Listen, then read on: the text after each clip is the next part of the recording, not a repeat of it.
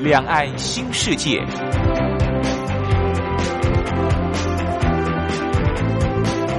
这是一个让您打开视野、胸怀两岸、放眼全球的云端世界。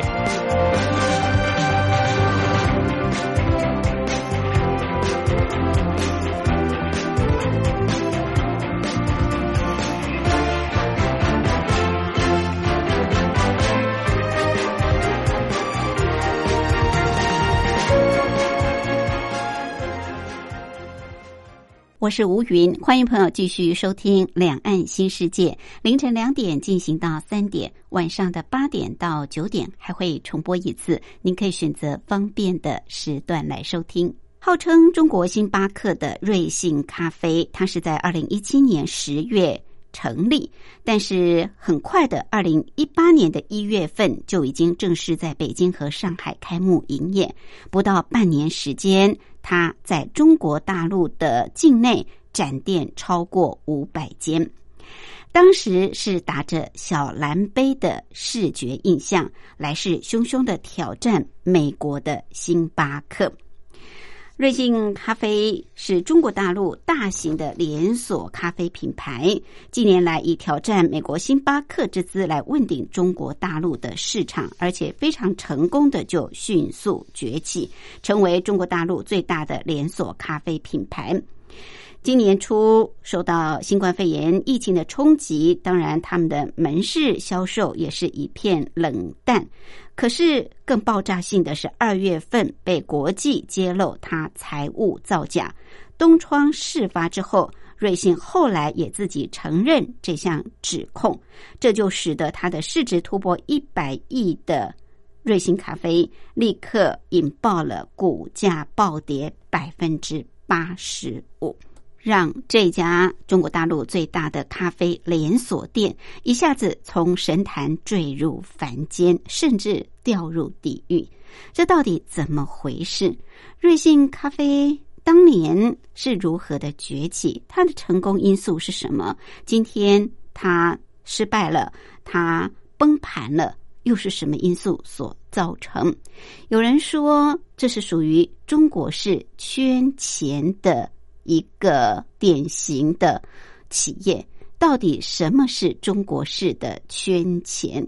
我们今天在节目当中就特别邀请《中国时报》副总编辑白德华来跟我们聊一聊瑞幸咖啡这个事件。另外，今天还有一个小单元是两岸用语大不同，主要是跟朋友介绍相同事物在两岸的不同用语用词。我们先进行第一个小单元：两岸用语大不同。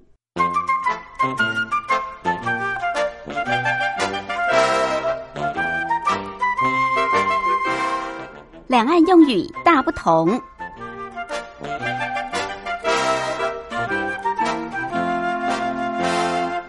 在两岸，现在很多年轻人都很打拼，都很乐意当写感青年。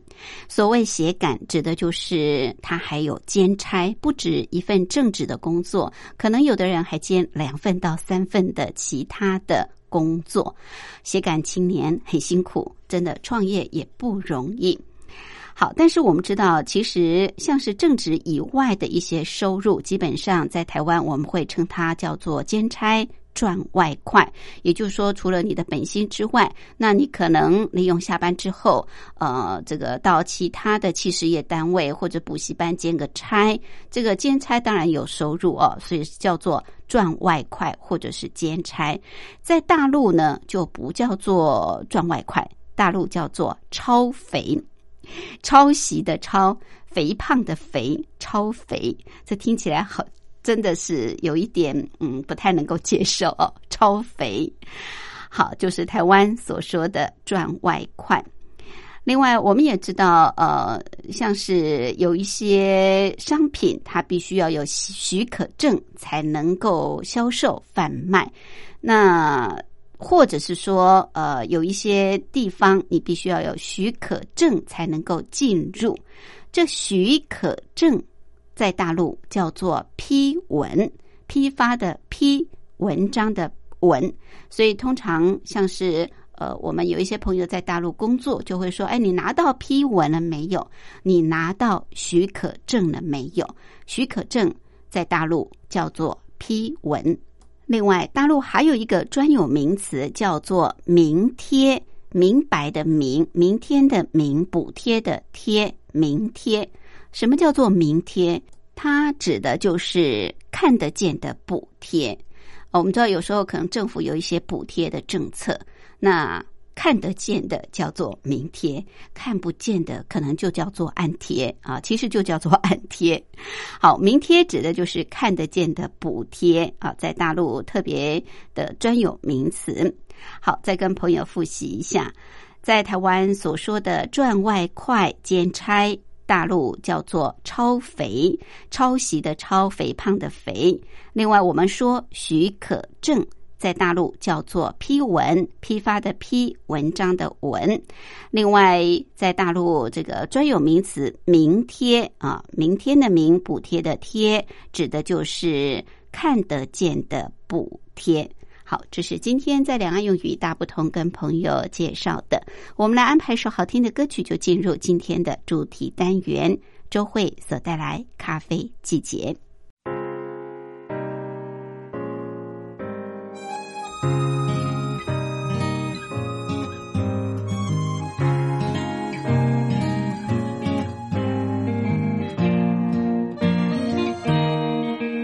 去年春天，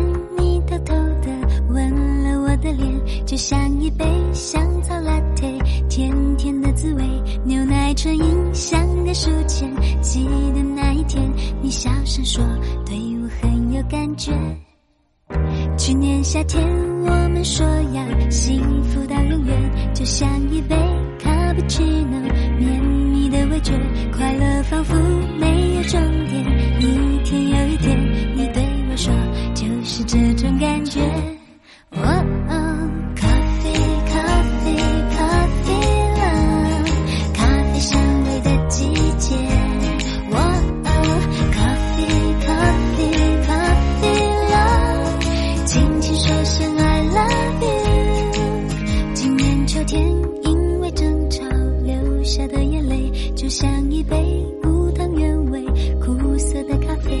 说爱情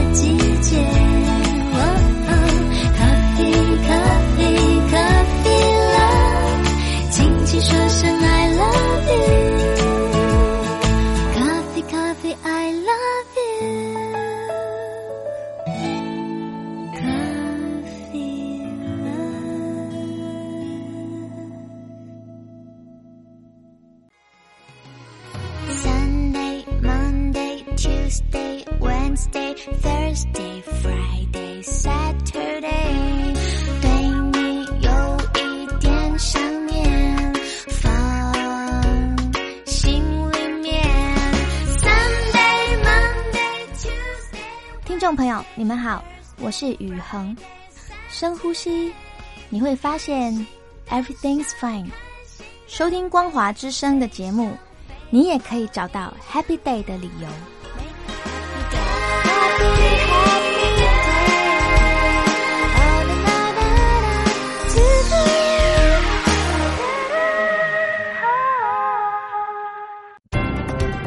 话说两岸。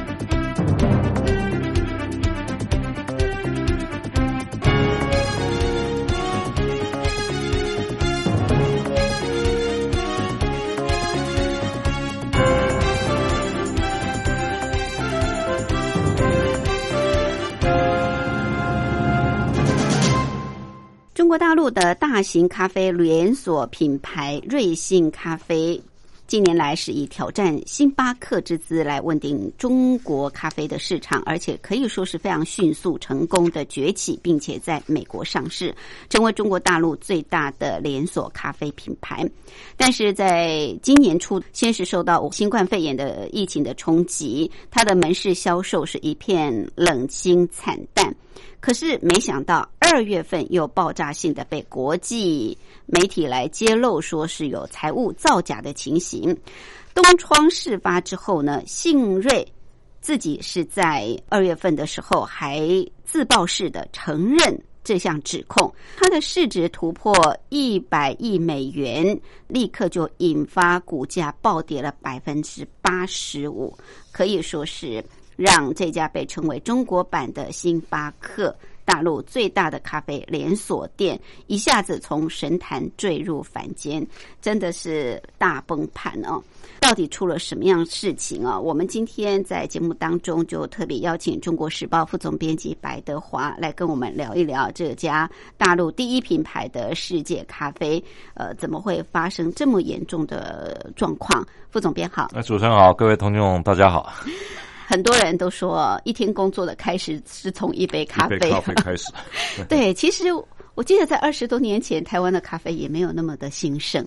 但这十年来，那几乎真的都是人手一杯咖啡，可能是跟便利商店这个卖起平价咖啡有很大的关系啊。没错，大陆其实咖啡的进驻也蛮晚的。我记得那个时候，好像也是台湾的这个商人到大陆去开第一家这种咖啡品牌有名的嘛，对不对？大陆原来一般民众也不懂，不太喝咖啡。对对对，大陆好像喝茶比较多嘛，啊，跟。早起台湾一样，那喝咖啡也是近十年来算是慢慢的。像那个九零年代的时候，河南哈，嗯，也都没有人喝咖啡，也是台商进去以后，对，才引进了第一家咖啡厅，是。开始喝起来。对，很多地方都这样。对，没错。所以这个我们有时候到大陆去，大概十年前左右，可能你要喝一杯咖啡还蛮难的。有时候你必须进驻这种呃外商经营的这种饭店啊，你才有机会喝到一杯好咖啡。瑞幸咖啡啊，是以这个挑战星巴克。而崛起的，就很有雄心壮志啊！我们知道星巴克是全世界可以说是最大的知名的连锁店啊，在全世界大家想要喝咖啡就会想到这个星巴克。当然，它是美国的品牌。那中国大陆想要挑战这个星巴克，所以这个瑞幸咖啡就因此而出现了。但是怎么会短短的时间，也不过才一两年的时间呢？从巅峰就掉下来，怎么回事呢？它其实是这样子，因为中国大陆哈，二零一六一七年那几年哈，嗯，我觉得大陆一直在做一个就新创的一个创业创业的方式嘛。因为那时候也是政府，包括那个李克强他们那个总理哈，嗯，一直在希望说，哎，大家能做那种新创产业。嗯，那其实那时候他是挑战，呃，星巴克是一早就拟定好。呃，二零一七年的十月的时候，哈，它不是第一家店开始新创嘛？嗯，创立了以后，那那时候是一个小小的蓝杯子，用他们那个店的那个品牌哈，用蓝色做标志。是。那那时候他们就提出来，要两年内击败星巴克了。两年。两年内，那其实像星巴克在那个中国大陆哈，嗯，到去年底之前是有四千三百多家，是整个分店哈，但是到了呃去年。其实差不多两年，他他等于二零一七年的十月，那到了二零一九年的十月，才两年，两年嘛，整整两年，他的店已经开到四千五百家，哇，比星巴克还多。对，星巴克是四千三百家，嗯，啊，那真的是开到四千五百家，是，所以这个地方他做到。那其实到那个时候，其实呃，甚至啊，嗯，他真正超过星巴克，他没有统计哈，不到两年，是二十个月。二十个月就超过哈。是，而且我们看到它其实超过的时候，也同时在纳斯达克上市。哦，在美国的纳斯达克上市，所以他们一下说哇，这个好厉害。那你看啊，他那个创办人啊，那个钱志雅，嗯，钱志雅他以前是那个大陆最大的那个汽车租赁集团神州优车哦，他的那个 C O O 营运长，嗯，所以他可能也有他自己的一些观念。因为你要怎么营运，用一个新创的概念，其实它所谓新零售事业哈，嗯，一开始的想法就是线上跟线下的一个结合了，嗯嗯，那你线上的话就是在网络店，那线下就你外卖店、实体店、实体店，嗯，好，那你看哈，为什么以前像星巴克哈？他为什么敢拿星巴克做一个挑战的对象？因为星巴克在大陆当然开了很多，啊，很多店其实都有座位，你可以去坐，很享受哈，喝一杯很宁静的咖啡。但是它的咖啡在中国大陆的心目中哈，价格稍微偏高。嗯，比如说它一杯世界都一样，都一样，但是它在中国大陆平均来讲，一杯大概三十块人民币。哇，那算一算，一百多一百二三十块了。其实星巴克好像全世界的价格都差不多，都差不多，在台湾也是一百多块，你就可以喝的不错。是，对。那瑞幸哈，他们一开始其实就打这个主意，就说那我们要怎么样去降，降到二十块人民币以下？就他要走中低价位？没有，因为它表面上它其实讲起来哈，瑞幸一开始哈，它的定位也是蛮高端的，嗯，但是它要卖高端。便宜的咖啡，然后用价格战就对了。那一开始他能价格战哈，因为他其实他一开始是很烧钱啊。我是觉得说，在今年像二月哈，美国的那个研究机构做空的那个叫浑水研究嘛，嗯，那他们本身哈就是第一次揭露造财务造假哈，那个时候基本上他们已经做过了很多研究。那为什么认为他财务造假？因为他一直在烧钱。那为什么会烧钱？因为瑞幸本身哈，其实一开始它就定位在高端。嗯，什么叫高端？就是说，你知道他找的明星啊，找的那个广告明星啊，包括代言人汤唯啊、张震啊。汤唯演色戒的那个女女明星嘛，那他汤唯在大陆的那个代言的筹码很高哎。嗯嗯。那那种情况，像张震这个都算是一线的哈，这很高。那另外就是说，他找的，比如说他在广告上推出来的。找了意大利米兰的最高级的得奖的豆子咖啡豆，那用的机器都是做最顶级，比如蓝带的那那种咖啡，最好的啊。那这个其实都是很烧钱、很花钱。嗯，那另外我们看到哈，其实它这从二零一七年十月推出来的第一年，我们看到它的那个优惠券啊，嗯，它几乎是半买半送。比如说它的方式灵活到什么程度？比如说你在你的手机上。你只要介绍一个朋友进来，嗯，两个人之中有一个就免费。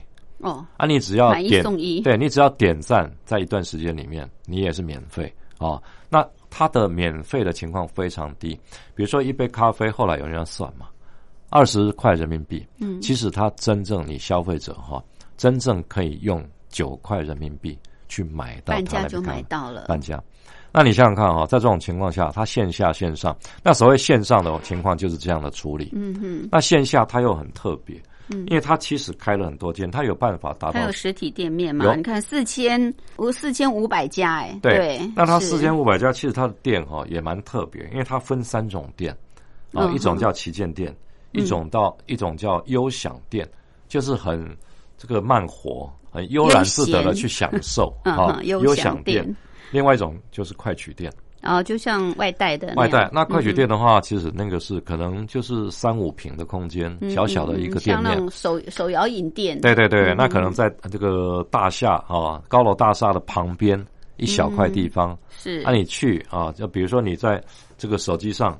你下线下，你说先下先定了，嗯，定了。带走。那那其实它很多方式，嗯，因为你知道，我们知道哈，就是说像它一开始就是定位在线下线上，它会形成一个情况，就是说，因为它也了解很多顾客的心理，嗯，比如说好，我订这个呃星巴克咖啡，嗯，那星巴克咖啡你要去店里面拿，对，那可能还要等，嗯，但是他就是想说，第一个我价格拉低，我就打赢星巴克，第二个。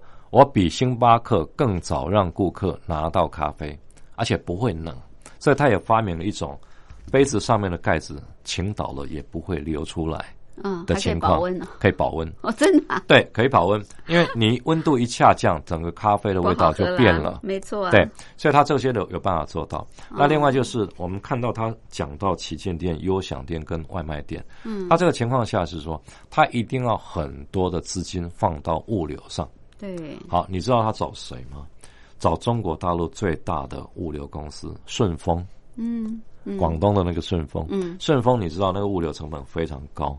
可能一杯成本里面三分之一都被顺丰拿走了，嗯，三十趴有可能。对，那这种情况下，你想想看，他怎么能不烧钱？他怎么有利润？那我觉得像钱志雅这些创办人哈，他们一开始的想法就是说，我只要烧第一波，先烧钱下去，嗯，我在第整个烧钱资金还没用完之前啊，我一定有办法拿到天使投资。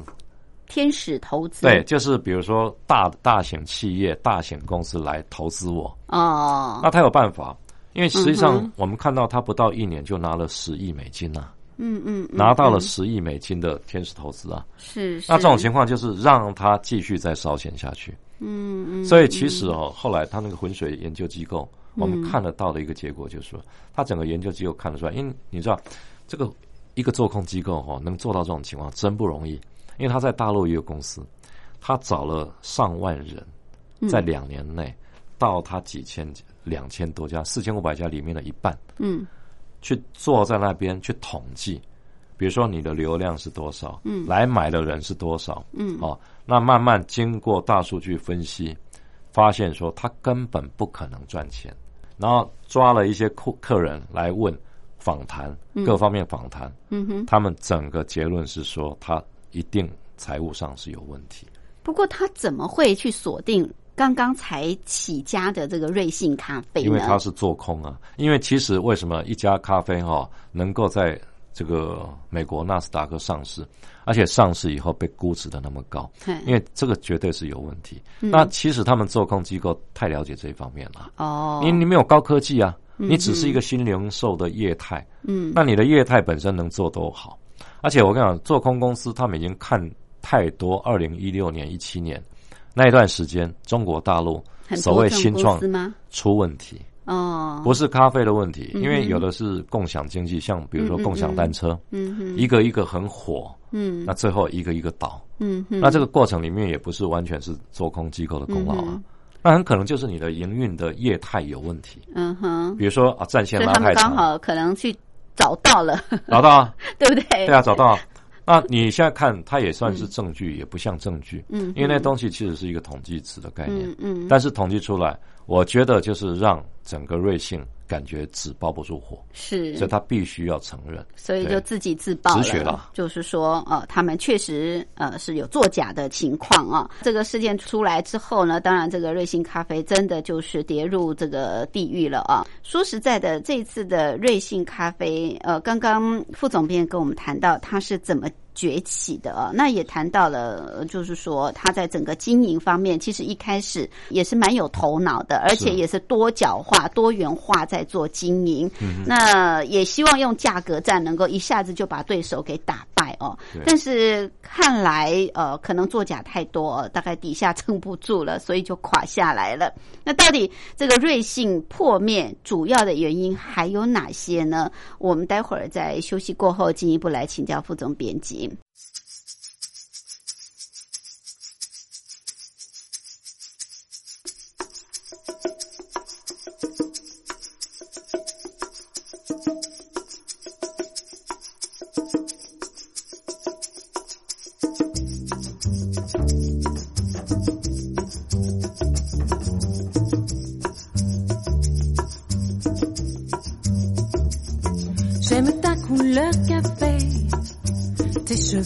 Café, ta gorge café. J'aime quand pour moi tu danses, alors j'entends murmurer tous tes bracelets, jolis bracelets. À tes pieds ils se balancent, couleur café.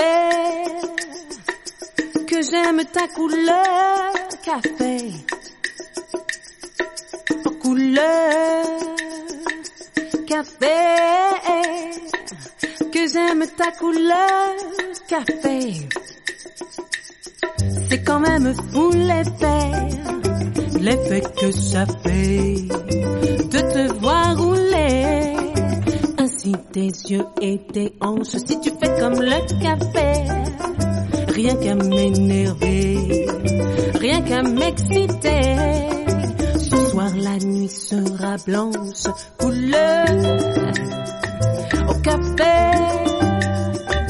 Que j'aime ta couleur, café.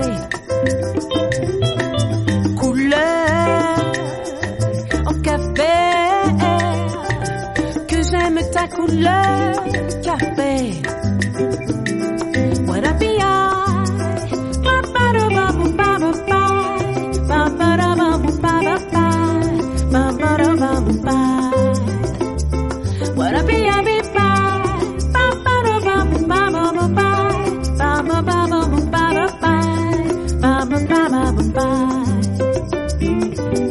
Sans philosopher, oh c'est comme le café, très vite passé.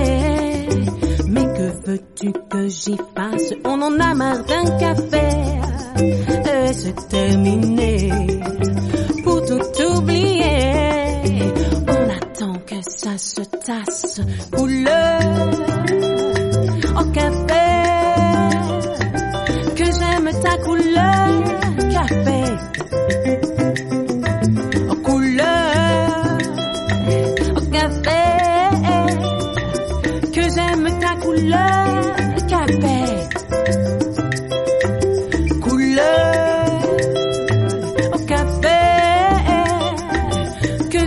Ta couleur, que j'aime ta couleur, que j'aime ta couleur, café.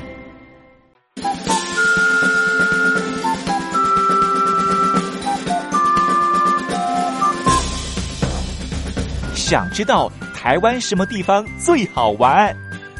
想知道台湾什么美食最好吃？想知道两岸发生了什么大事吗？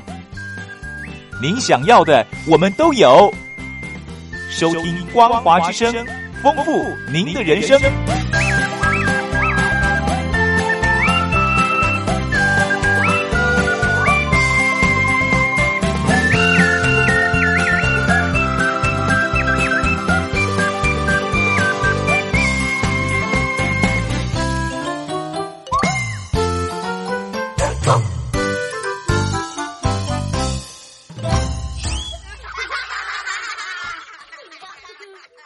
是吴云。我们今天节目的贵宾是中国时报副总编辑白德华副总编，特别跟我们来聊一聊有中国大陆星巴克之称的瑞幸咖啡啊，最近爆发这个财务作假的状况，立刻就引发了股价的暴跌，暴跌了百分之八十五啊，也让很多大陆的这个网友说这是中国人之耻啊。瑞幸咖啡的失败，有人说是因为网络效应不够，也有分析认为就是跨界太难啊。那当然说法有很多，你刚刚也稍微做了一些分析。那他一开始也以星巴克作为他的一个竞争的对手，所以他也。呃，做出了很多蛮有创意、创新的，甚至是多元化的，在做这个经营，也打这个价格战。但是，嗯，到底他这次呃这个瑞幸的破灭，你你觉得还有哪些因素造成呢？其实他们一开始做那种整个市场营运的分析，哈，嗯，我觉得卖咖啡在大陆其实不是不好，因为中国大陆其实咖啡的整个那个平均的那个呃。饮量哈，销售量，它没有，就是平均下来哈，比如说每个人喝的那个量啊，其实跟其他国家比还算低，还算低，还算低。比如说像以大陆来讲，现在每个人一年哈，就是呃一一年来讲，每个人只有五到六杯，哦，这么少哦？对，平均下来哦。当然，因为它人口基数太大，十四亿人嘛，那农村谁会去喝啊？对对对。但是你看日本来讲，一人一年喝两百杯，嗯，好，那以那个韩国来讲是一百四十杯，就以亚洲来讲哈，它的五到六杯实在是量少的太多。对。那台湾其实两到三百杯是很正常的。嗯嗯嗯。换句话说，就是说，其实你一天一杯的量，那咖啡市场其实在中国大陆哈，就是因为台商、美商很多进来。那他从九零年代末到两千年的时候，也是因为很多外商在，外商常常在市里面去找啊，说：“哎，你们 coffee shop 在哪里？嗯，怎么没有？”那其实一开始也都是沿海城市，上海啊，这么很多地方才有嘛。而且其实他们做那个市场运营分析的时候，会锁定咖啡，是因为他们做的很细。他这部分，比如说包括哈，像比如说他们一开始觉得说线下线上好，那外卖的部分，咖啡外卖来讲，最大的省就是广东、江苏、浙江排前三名。嗯哼，卖的时段最好了，就是午间、晚间，好午晚饭这个时间。那另外，他们发现说，哎，女生订的比例又比男生多，嗯，啊，就是相对来讲，对，那订在外卖里面，其实他们也做过统计，就是，哎，其实轻食里面，咖啡包括轻食这个部分是最好的，嗯，所以他们才会决定说这样进去，嗯，但是我觉得，它还有很多原因哈，会造成它失败了，因为比如说跨界这个问题，跨界，跨界，它所谓跨界讲的就是说，就比如说你是卖汽车的。嗯，你就做汽车嘛，嗯。啊，了不起，你做汽车零件，嗯哼，就上下游相关的。相关的行业转型，你要干嘛都相关哈、嗯。那星巴克他们有很多其他的，比如轻食，他也卖蛋糕啊。嗯。那这个了不起就是相关的行业，嗯，但是这个瑞幸啊，它在网上他卖到山西产品去了，AI 产品他也卖，然后甚至卖房子。这么杂，对，那他其实就会觉得说，我要多元化。嗯那多元化就是我把它拓面向拓得更更更宽。嗯哼，可是问题是，跨业很多东西哦，隔行如隔山。没错，啊，你有没有找对人？嗯，那我会觉得说，另外有一个问题就是说，失败很重要的原因就是说，中国大陆其实很多企业碰到这个问题。嗯他们比如说钱志雅这些人，他们其实是钱志雅这个人在中国大陆哈被评断，就是说他基本上是一个有很有正义感的人，嗯做主管很好啊，比如说啊很照顾属下，但是他唯一最大的问题是他太相信别人。好，相信别人是什么？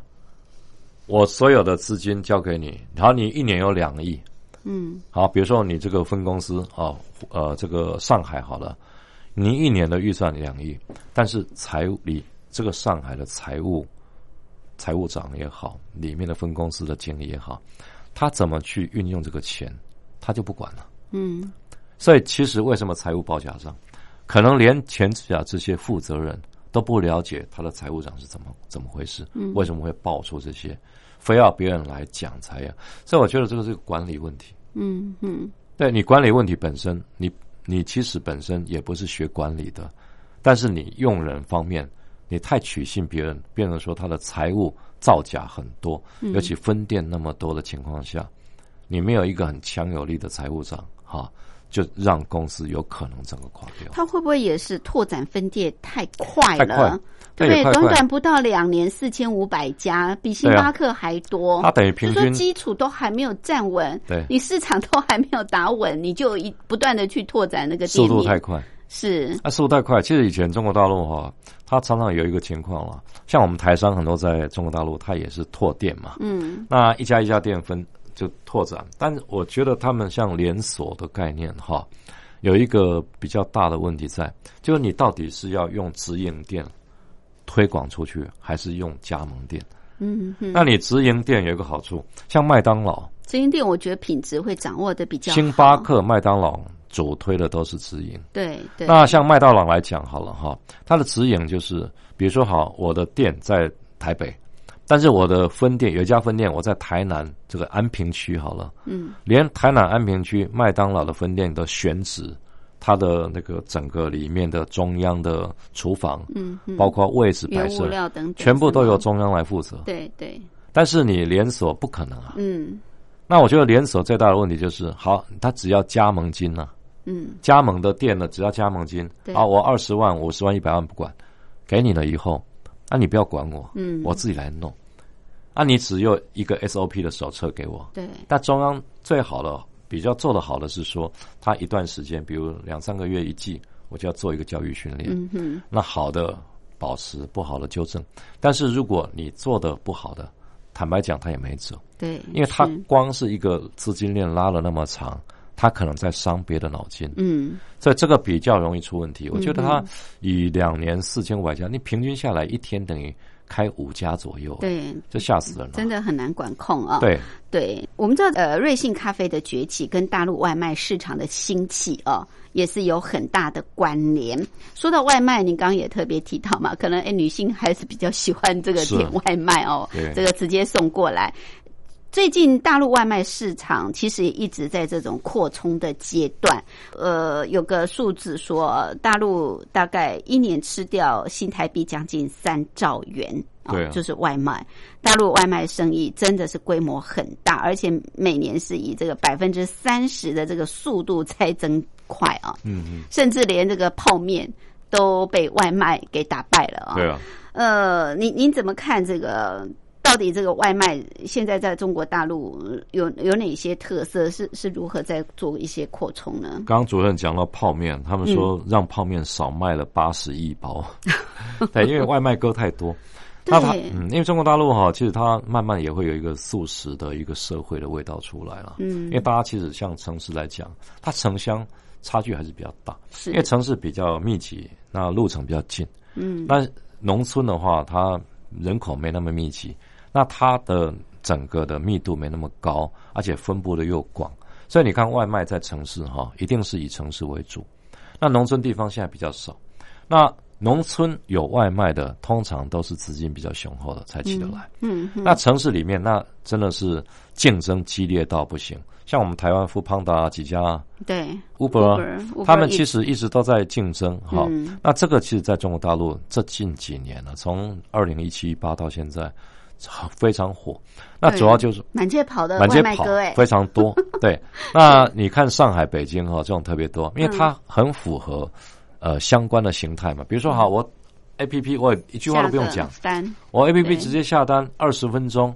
那你像有的那个外卖，他们本身要求，如果超过二十分钟，我可以打几折。嗯哼，那下一次什么可以免费赠送？对对那这种很吸引人嘛。嗯而且很多就是说他很方便，他只要来，哦，按了个门铃，你钱给他就好，嗯非常简单。嗯但是现在你看，以中国大陆人口那么庞大，嗯那现在到今年上半年，他们统计外卖的用户数量，哈、大概只占全网民的不到五十趴，哦，那才不到一半呢。四十九趴。所以你说这种情况下，它能够在拓展外卖的空间非常大。嗯，对。嗯。那这种情况下，就是说，因为实际上整个讲怎么讲，就是大陆的那个整个互联网哈、嗯。发展速度太快，嗯，也对。带动很多产业，对。新兴的产业，对。不对？而且你看哈、另外就是包括过去传统的餐厅，嗯。他发现这个好处，那现在在疫情期间哈、对，加入的特别多，对 对，外卖更红。更红火了。哎，以前我们台湾那些五星级饭店，谁谁谁做外卖？谁看得起外卖？对，因为他会觉得说这个都是小打小闹，嗯，哦，赚那么点钱，对我们来讲也没影响可是疫情啊，不一样了。改变了，现在哪一个五星级饭店不做啊？对哦是。所以我们很多听众如果还没有吃到五星级饭店哦，他们出的便当可以现在去买，有饭店都推出外卖，对啊，价格会高一点啊。是，但是以中国大陆来讲哈，其实跟他可是会不会一窝蜂啊？因为就好像过去共享单车一样，一家一家的出来，然后最后就是厮杀的很厉害，我觉得也很惨烈。因为外卖这个东西哈，基本上都是你要看，因为比如说以轻食，你是以卖轻食为主，嗯那还是说用嗯，因为我现在来讲哈，以它整个情况看，以外卖目前来讲哈，就是最主要的甜点、咖啡、嗯饮品哈，嗯，这类是卖的最好了。对对。那可是像嗯吃的部分，在其次来看，包括西餐、地方菜、烧烤、日本料理，哈、这类是排在后面。嗯哼那这种情况下的话，就是变成说，它的同业竞争可能要比它会不会变成说整个呃发展到一个爆炸啦程度哈，嗯要更关注了，因为你要开一个外卖的，类似像这种外卖哥啦，有人外卖的情况，你要看你的行业别。我觉得重点是在这边，行业别。对，比如说好，你卖咖啡，嗯。啊，瑞幸咖啡它现在开到第一名，哦，那开到第一名的话，你其他没有办法跟它竞争，它几乎像独角兽嘛，对。对，但除非你做的一样大，但是你看哦，它其实从四月六号已经停牌了嘛，嗯哼。那四月六号到现在，其实它的动向不明。嗯，那我觉得中国大陆过去很大的一个问题就是说，你速度太快，开的店太多，那发的消费券太多。嗯，这种最后的情况下，就是我们发现了最惨的情况就是背后很多这个消费拿消费券的人排队要来跟你要债。嗯，那另外就是你的投资人要跟你要债，嗯哼，所以现在很多情况就是在这种状况下，是是，OK。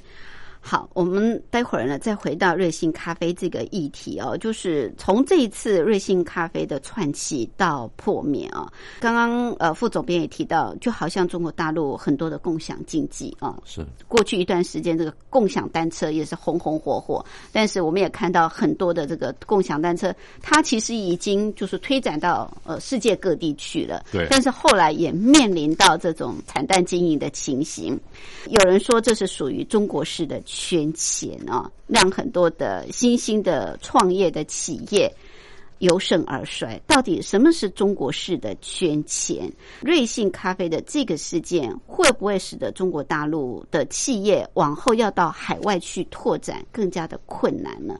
我们待会儿休息过后进一步来请教副总编辑。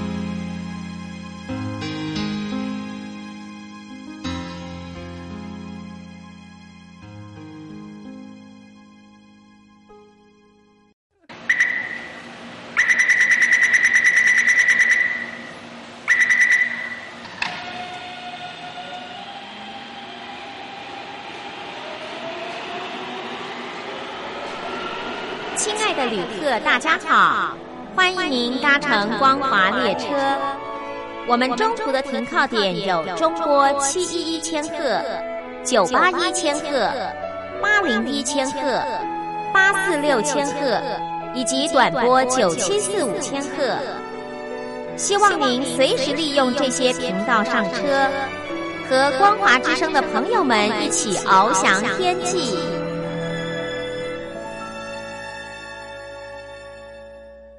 我是吴云，我们今天节目的贵宾是中国时报副总编辑白德华副总编，特别跟我们谈到有关于中国大陆呃这个中国版的星巴克瑞幸咖啡。那么最近因为造假的事件受到了很大的创伤，甚至大陆的网民形容这个瑞幸咖啡是中国的民族之耻。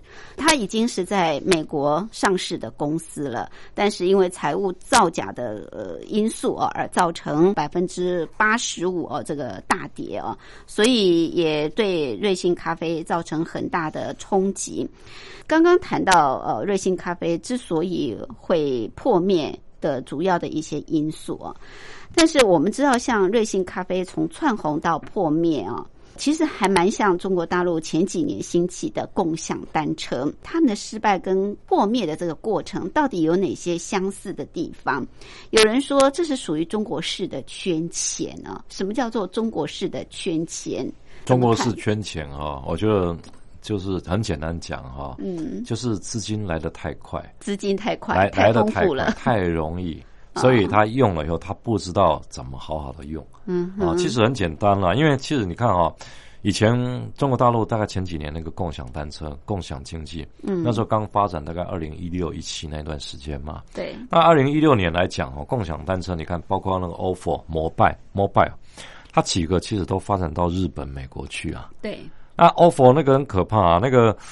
以摩拜来讲好了，摩拜单车哈，那时候圈钱多容易。那时候好，你说一个新形态，就是新的一个网络经济来了，然后直接像我们 U Bike 直接手机就用，而且手机在中国大陆八九亿人口，嗯，那这种一一上线一个 A P P 下载以后马上就可以用哈，嗯，那那时候好，你说大家也有钱，你包括很多新的那个。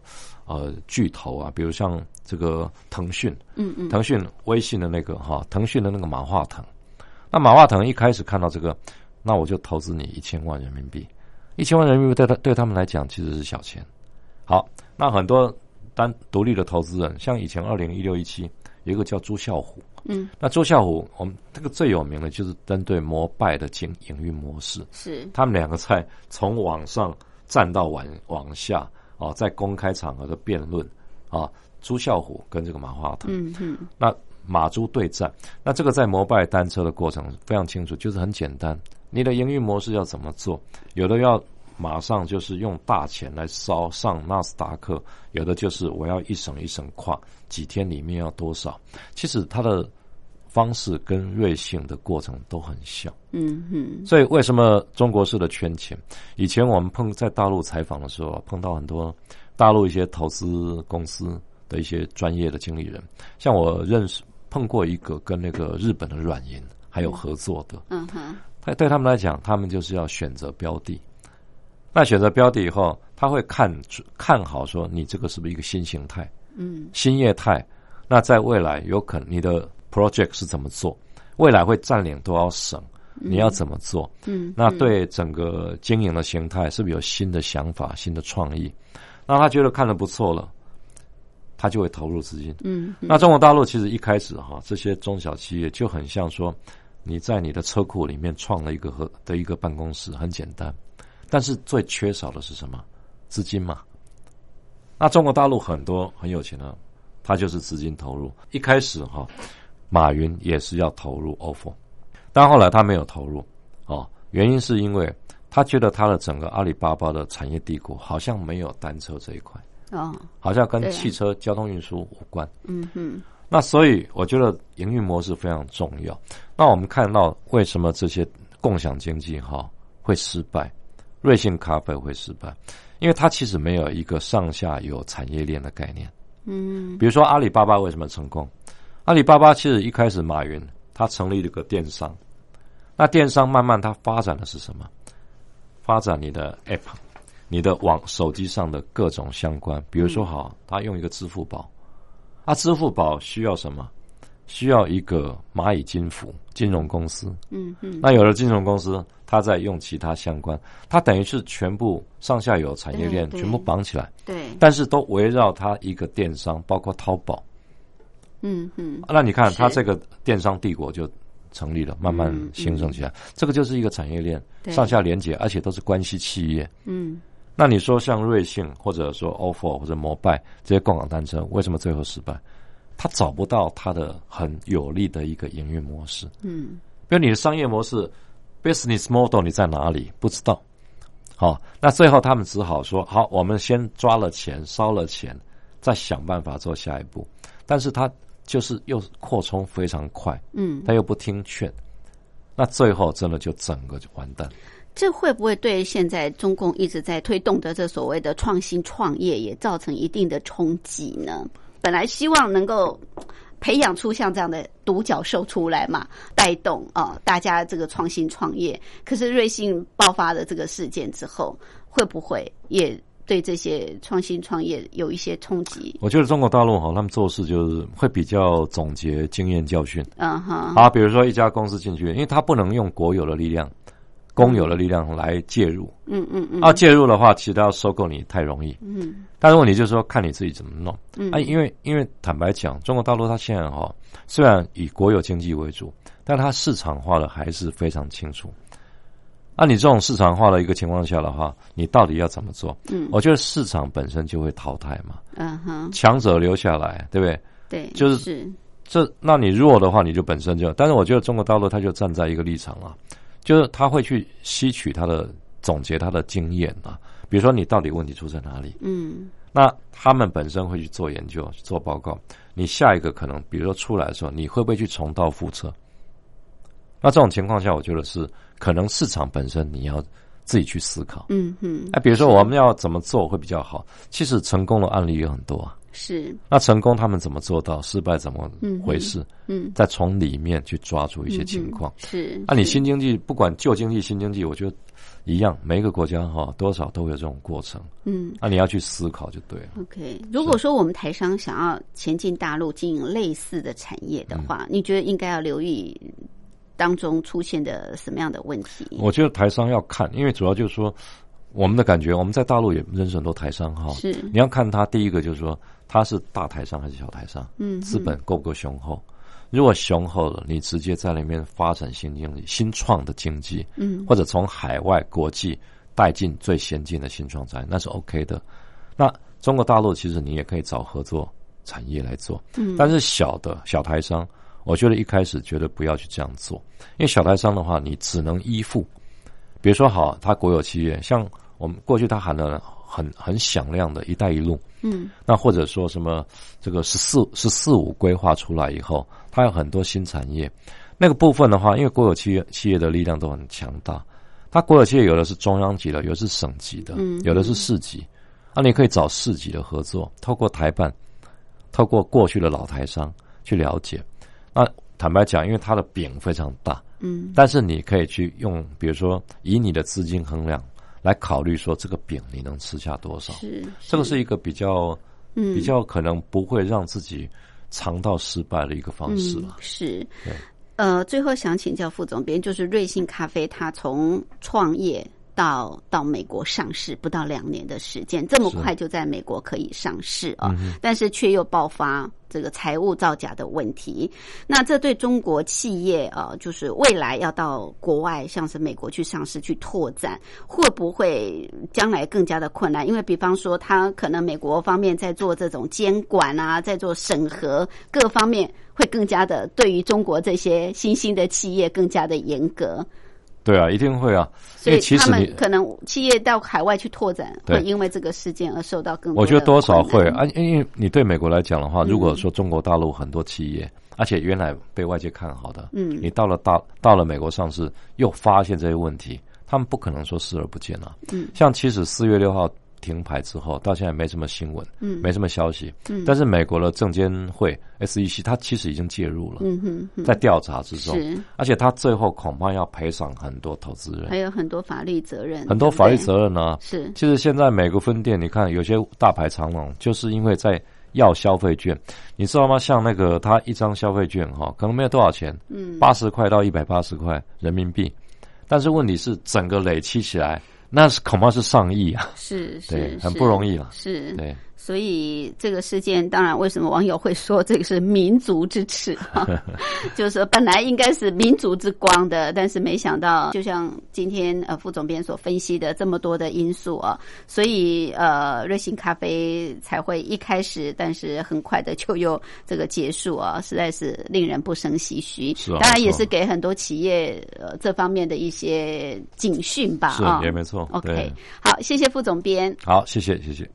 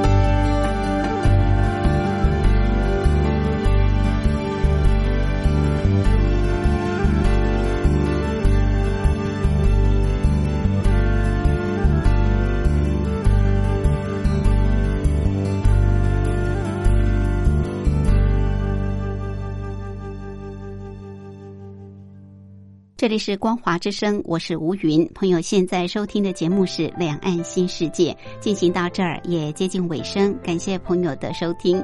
节目最后，祝福您拥有愉快的休假日。我们明天同一时间、同一频道空中再会，拜拜。